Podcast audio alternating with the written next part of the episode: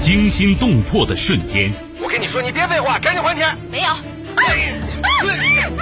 要是不还钱，骗我的感情，骗我钱。悬念迭出的事件。杨一，你不要喊，已经晚了，谁也救不了你了。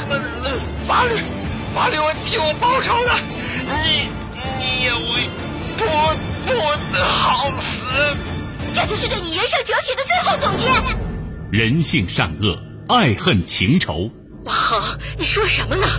我一直拿你当干儿子。什么干儿子？我才不是你干儿子呢！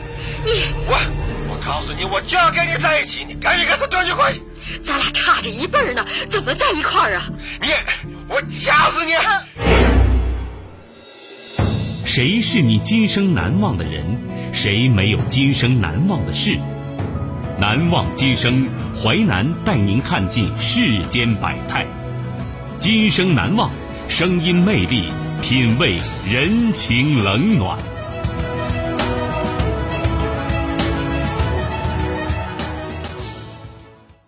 欢迎您收听《今生难忘》，我是淮南。事件回顾：时间二零二零年，人物李可、心仪、小雨。事件是情感咨询还是诈骗？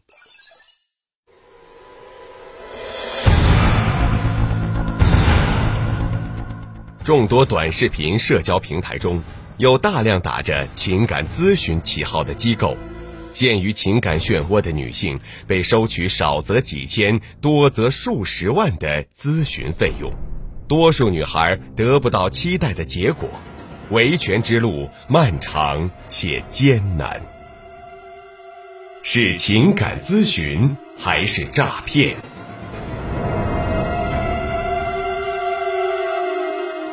免费咨询。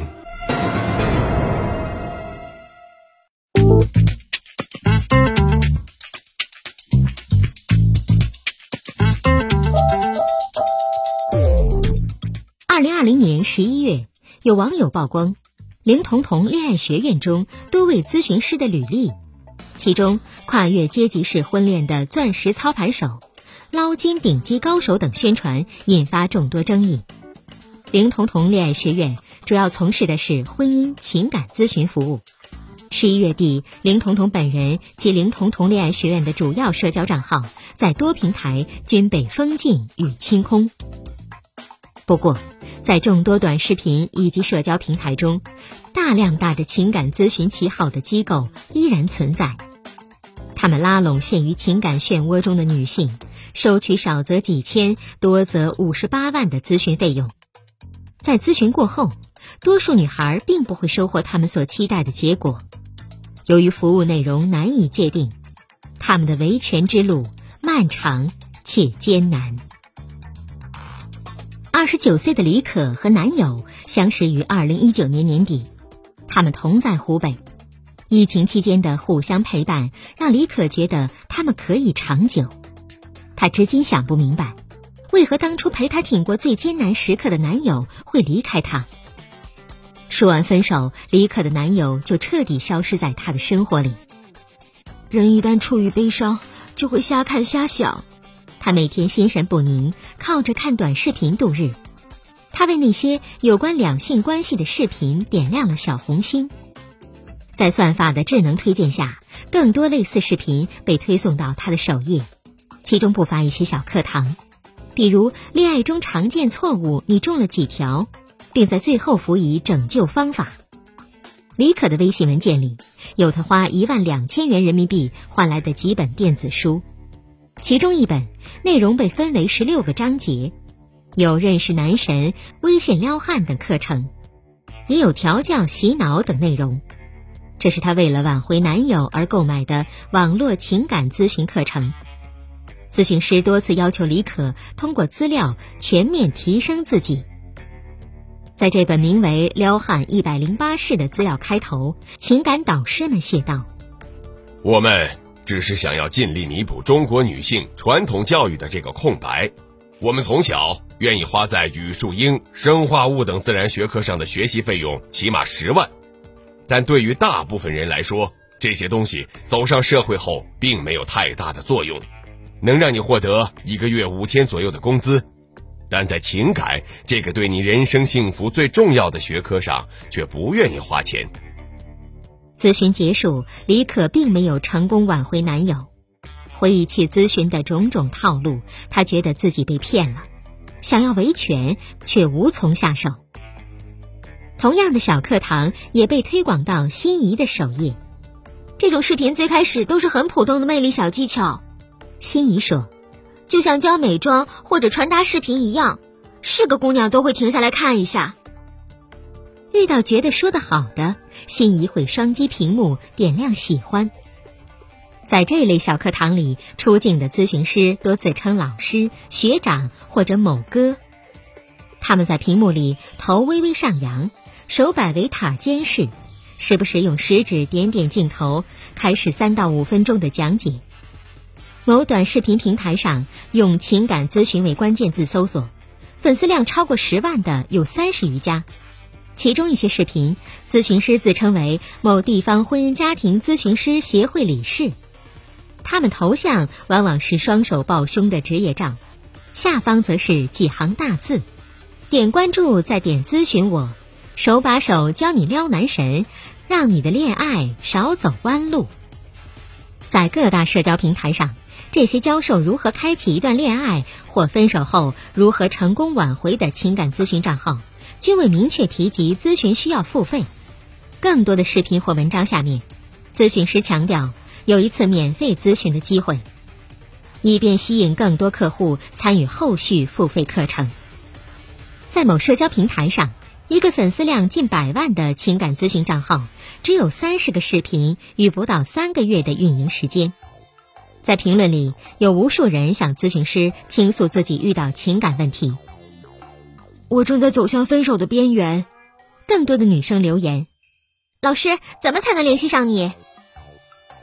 一位自称学长的咨询师用《孙子兵法》的算与变举例挽回的精髓所在：先计算，你才能有胜算；懂变通，你才能在一段关系里游刃有余。联系学长后，一位自称为学长助手的人给李可看了好几个成功案例，并告诉他：“这个情况啊，非常小儿科，很好解决，但需要缴纳一万两千元咨询费。”为了挽回爱人，李可比价三家，最终选择其中一家收费最贵的学长。他相信一分价钱一分货，但没有了解学长是否具有资质，也没有关注合同条款，直接转了全款，报名为期一个月的私人指导挽回服务。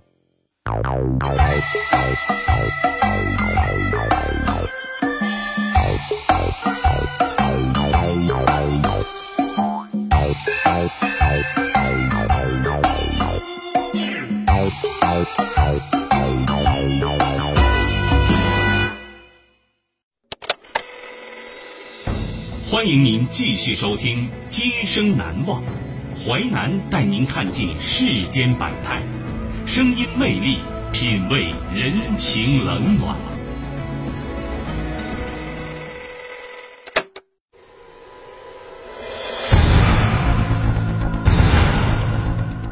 众多短视频社交平台中，有大量打着情感咨询旗号的机构。陷于情感漩涡的女性被收取少则几千，多则数十万的咨询费用，多数女孩得不到期待的结果，维权之路漫长且艰难。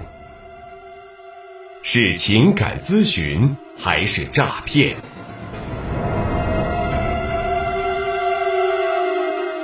上钩付款。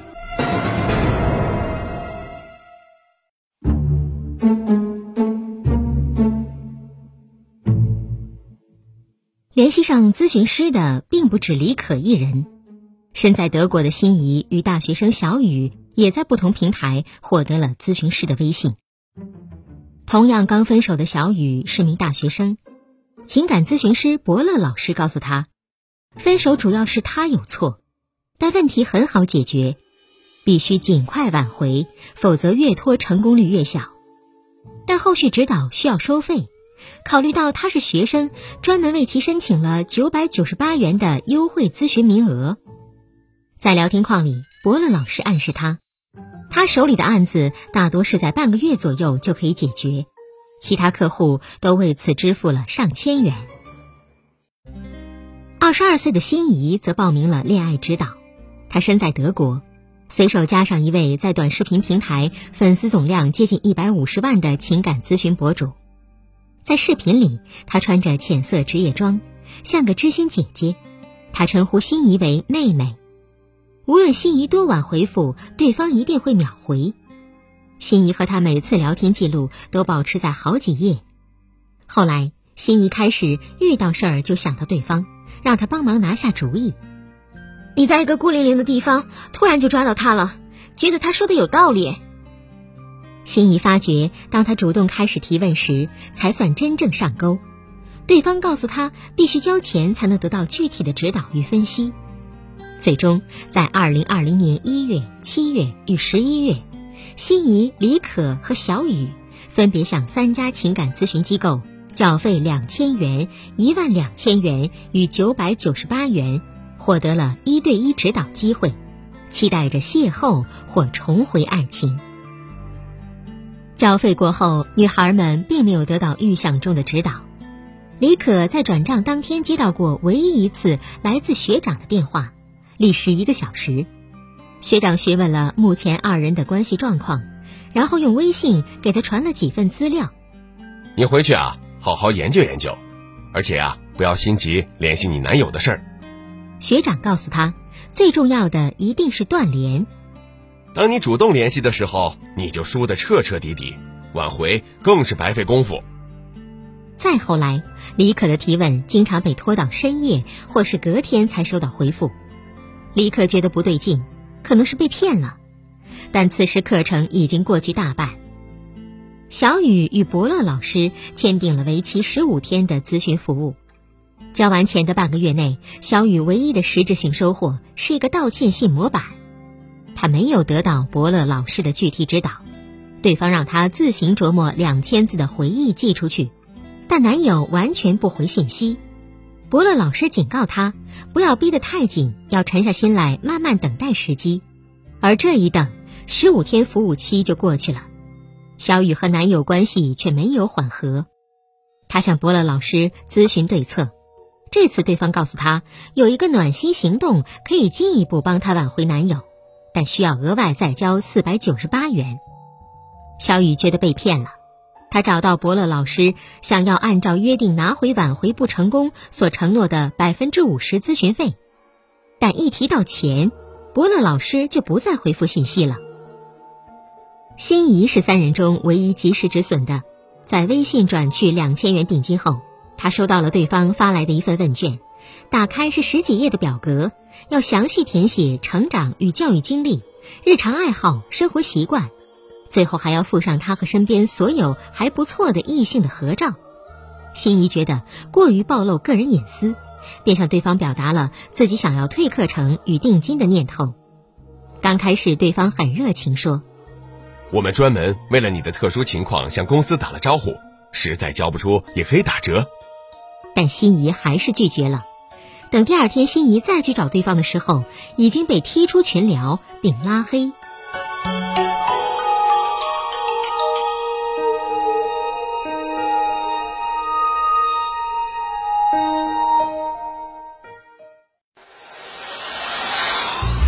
精彩的故事结构，新锐的声音制作。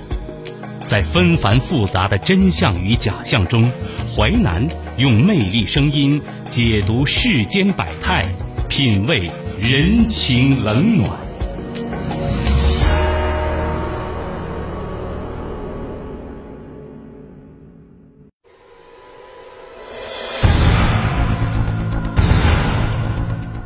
众多短视频社交平台中，有大量打着情感咨询旗号的机构。陷于情感漩涡的女性被收取少则几千，多则数十万的咨询费用，多数女孩得不到期待的结果，维权之路漫长且艰难。是情感咨询还是诈骗？诈骗与维权。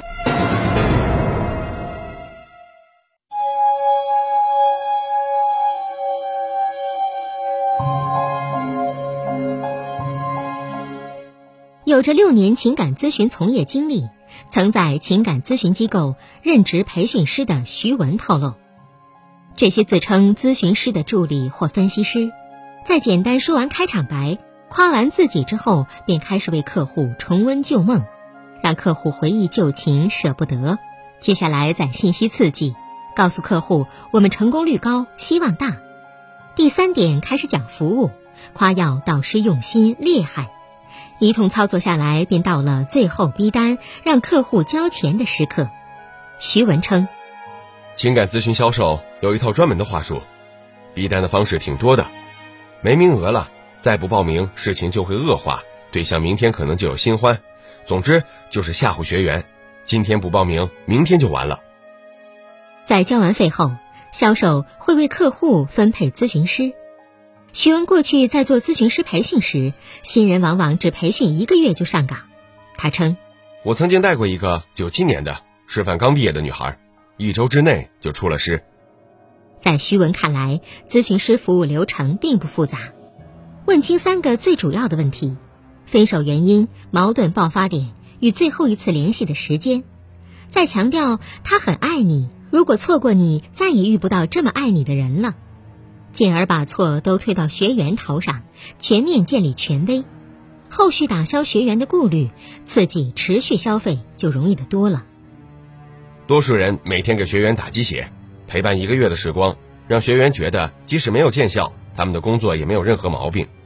徐文说：“一个月过去，学员自身的情绪也缓过来了，觉得自己已经努力过了，是时候看开了，看不开的就继续续费。”徐文觉得这一套流程看似温暖贴心，实则都是奔着赚快钱、割韭菜而去。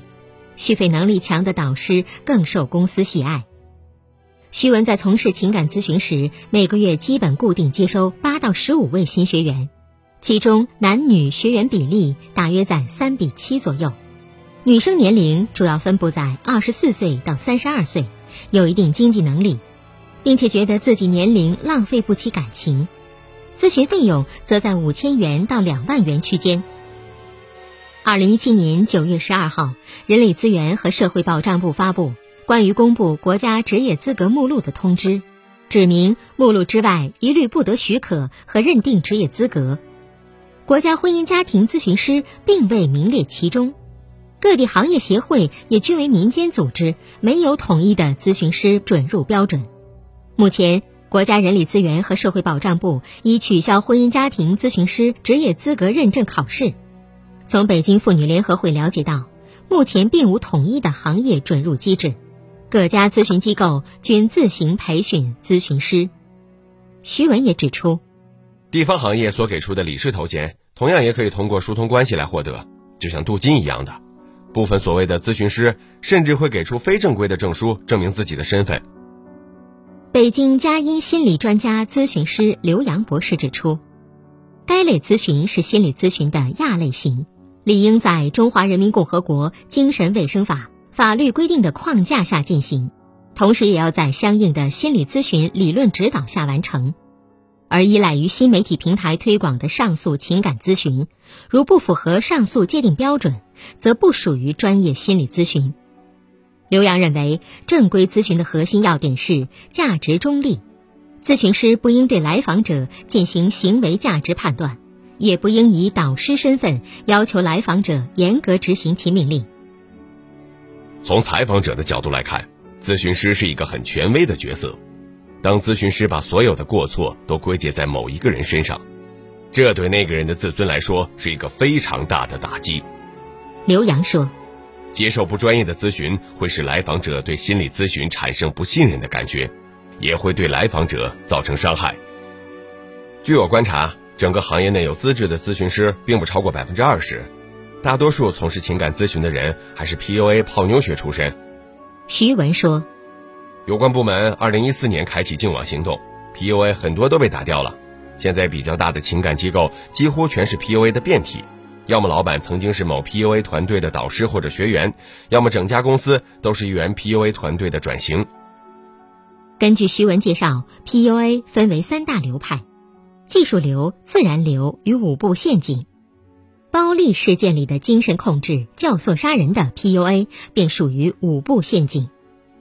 上新闻的基本都是玩五步的，剩下的技术流和自然流顺利转型。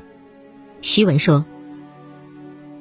二零二零年十一月，武汉东西湖区公安分局捣毁了以提供挽回服务的情感咨询诈骗团伙，抓获犯罪嫌疑人五十八名，现场扣押作案手机二百二十部，涉案电脑七十余台，话术本八十余本，已核实涉案金额二百余万元。这是武汉公安机关首次打击此类诈骗。警方认定，该情感咨询诈骗第一环节便是获取信任，第二环节便是客服与受众联络，收取预约费后，将被害人转托给下一环节的情感分析师。此后，情感分析师负责与被害人建立进一步联系，进而骗取被害人购买公司服务，收取被害人的服务费后，将被害人推送给情感导师。最后，情感分析师与情感导师会与被害人组成微信聊天群，骗取被害人继续付费购买更多服务。得不到学长的积极回复，李可曾和其助手理论，指责学长不负责任，完全不值这个价钱。对方却表示：“我们已经完成了服务，不会有任何赔偿。”最后，学长在微信上回复：“我们也有律师。”想打官司或者报警，随意。李可查询到学长背后的公司注册地远在天津，他本来打算找过去，但就这么过去也不一定能拿到钱。他付了两千五百元向律师咨询，并签订了维权合同。三个月后，维权也没了下文。二零二零年十一月十三号，李可再次在短视频平台上刷到了学长的账号。不过这次视频里面已经换了一位咨询师，李可再一次打电话给学长，是一个陌生的男生。李可质问为何换人时，对方直接挂断并拉黑了他。但在学长看来，自己全心全意帮助了李可。学长表示，一开始就没有讲一定会挽回，而且李可当时情绪失控，很多时候并没有服从他的指导，导致整个咨询过程变数颇多。我只说我们没有做非法的事情，而且我们的服务已经执行了。他一交费，其实已经形成了合约关系，法律上也是认可的。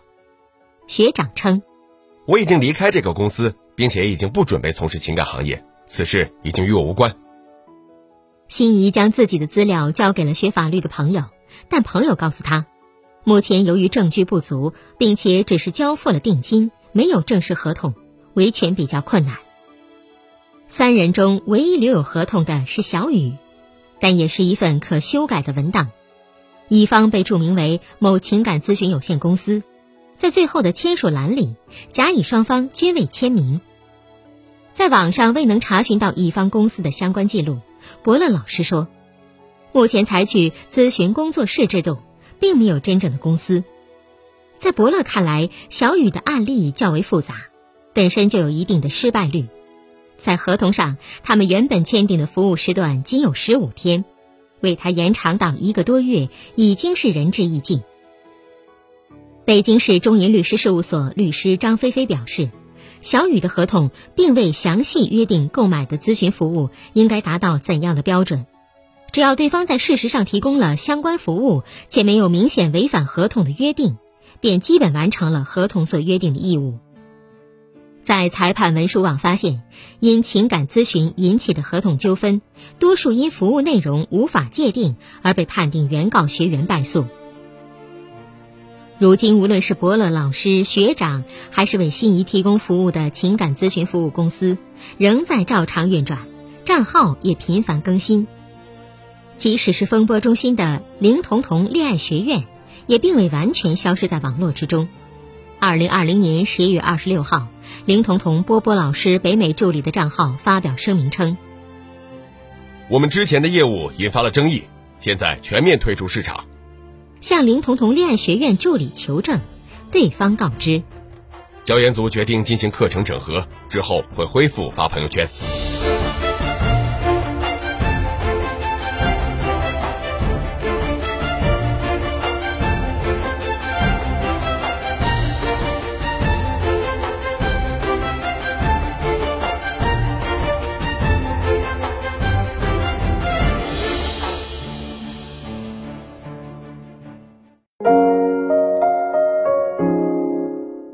今生难忘启示录。凡是带欺骗性的东西，总是起一种魔术般的迷惑作用。柏拉图。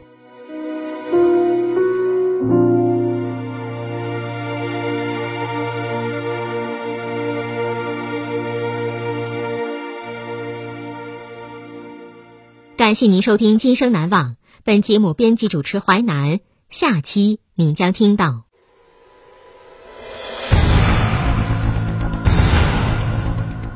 智力发育迟缓的洋洋，婚后遭到丈夫、公婆多次殴打虐待。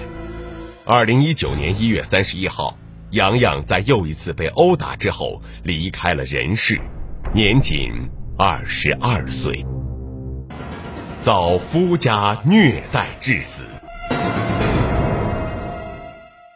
今生难忘首播时间：周一至周五十七点三十分至十八点。本节目可以在吉林广播网、蜻蜓 FM 在线点播收听。